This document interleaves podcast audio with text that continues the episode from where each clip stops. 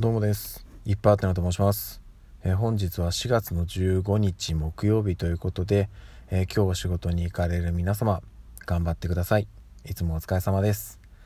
さてですね木曜の朝は昔の話ということでですね昔の話をお届けするんですけどうん何の話にしようかなっていう感じなんですよね。これまでちょっとねあの子供の時の話はちょこちょこしていたんでそこと被らないようにっていうところは気をつけていきたいんですけどあの私がですね、えっと、小学校から中学校に上がる時にうんと引っ越しをしたんですようちの家が。まあそんなにあの大きな引っ越しではないんですけど隣の市に引っ越しをしたんですよ。なのでえっ、と小学校から中学校に上がる上で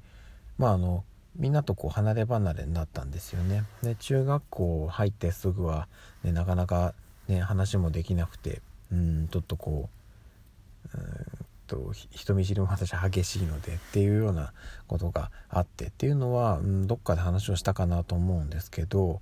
あの小学校の時に皆さんもあったと思うんですけど卒業アルバム卒業文集みたいの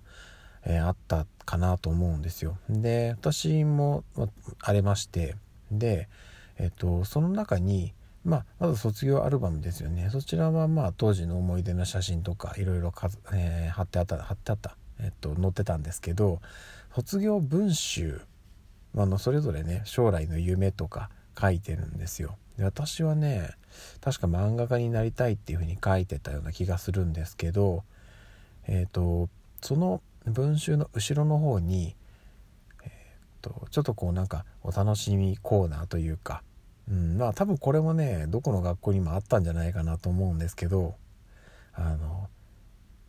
かっこいい男の子ランキングみたいのがあって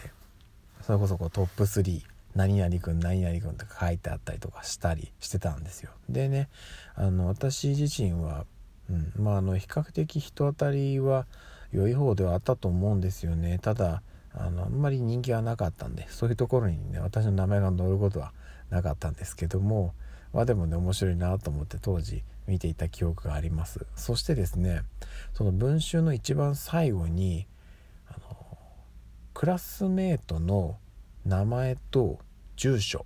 が、えー、まあ要はあの名簿というか書かれてたんですよ。でまあ卒業した後もまあ電話したりなんかこうお手紙を送ったりできるようにっていう風になってたんですよね。で私は隣の市に引っ越してしまったんでこれがねやっぱ大事なんですよ。なかなかやっぱり会えないんでね。うん。その一駅二駅じゃないので隣の市ってなるとやっぱりこう簡単には行けないのでえっ、と電話とか手紙とかもらえるのはねやっぱり嬉しいのでえっ、とそれを載せていたんですけどしかも私はその引っ越すわけで要はその引っ越す前の住所を書いちゃまずいんで引っ越した後の住所を書かなきゃいけないっていうことで調べてあのちょっとギリギリまで待ってもらってえー、っと住所と電話番号を書いたんですよね。そしたらですねあのありがたいことにその翌年だから、えっと、私が中学1年の夏ですかね。初中見舞いを送ってきてくれた人がいたんですよ。小学校の時の同級生で。で嬉しかったんですけど遡ること小学6年の最後卒業式の日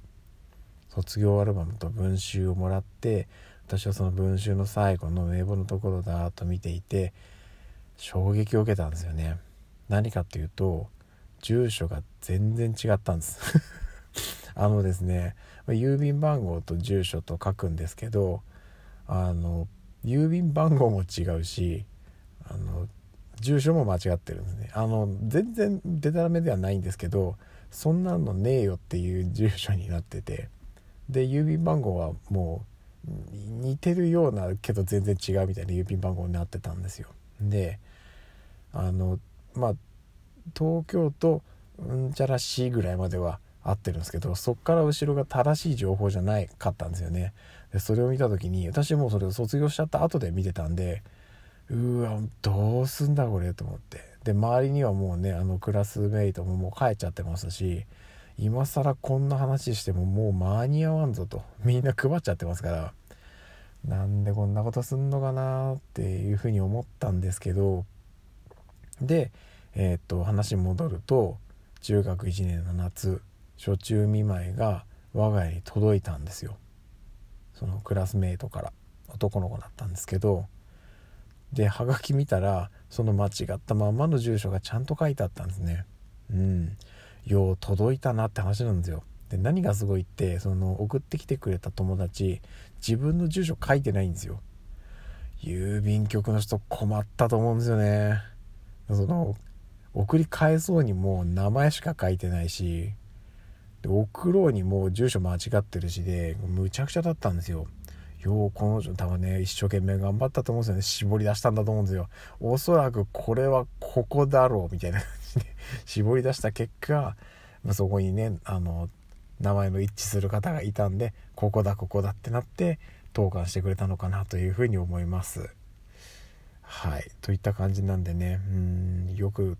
やってくれたっていう感じなんですけどまあ私もね今もう実家を出てしまったんでその文集に書いているとこにはまあうちはあるんですけどうちはあるんですけどっていうか文集の住所間違ってますからね。なんですけどはいあのまあ、ちょっとねそういう奇跡的にあの郵便局員が頑張ってくれてあの私の家に初中見舞いが届いたっていうお話でした。はい。こんなんでいいのかな？大丈夫かな？ちょっとねこういう話も出していかないとね昔の話なんてそんなないですからね。うん。自分であの決めといてあれですけど、うん。まあ、なのであのはい。こういうちょっとちっちゃいエピソードも時々挟んでいきますので、えー、引き続きよろしくお願いいたします。はい。といった感じですね。それでは、えー、また夜にお会いしましょう。ではでは。